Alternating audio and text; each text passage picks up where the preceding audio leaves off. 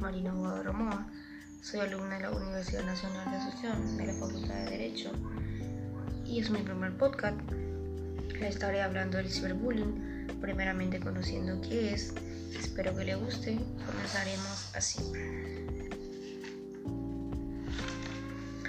Bueno, el ciberbullying es un término que se utiliza para descubrir cuando un niño o adolescente es molestado, amenazado, acosado, humillado o avergonzado por otro niño o adolescente a través del internet o cualquier medio de comunicación como teléfonos móviles o tablet.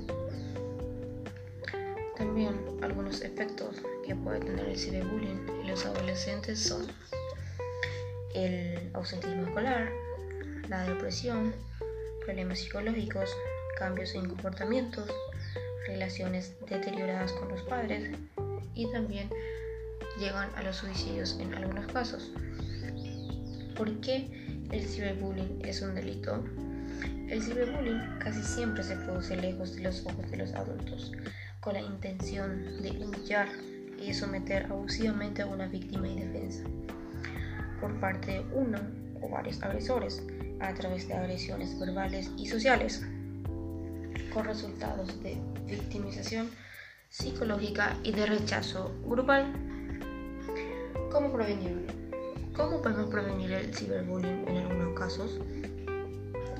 Cuidar la información que subimos a nuestras redes sociales, con quién la compartimos y en presencia de quién accedemos a nuestras cuentas.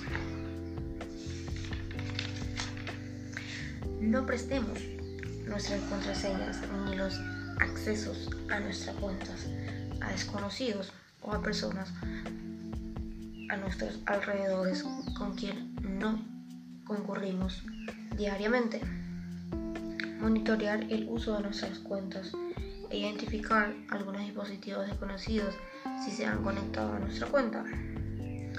También, cómo se manifiestan el ciberbullying. Bueno, el ciberbullying se puede manifestar de cualquier manera, ya que los medios telemáticos ofrecen una gran variedad de formas de expresión.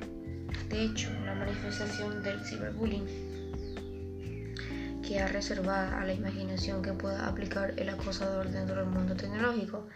No obstante, existe una serie de acciones del ciberbullying que se presentan con mayor frecuencia que otras con el objetivo de identificar mejor a los posibles casos de ciberbullying y limitar un poco mejor este fenómeno que a menudo puede resultar antiguo. Bueno, así concluimos con este episodio y nos encontramos en un siguiente.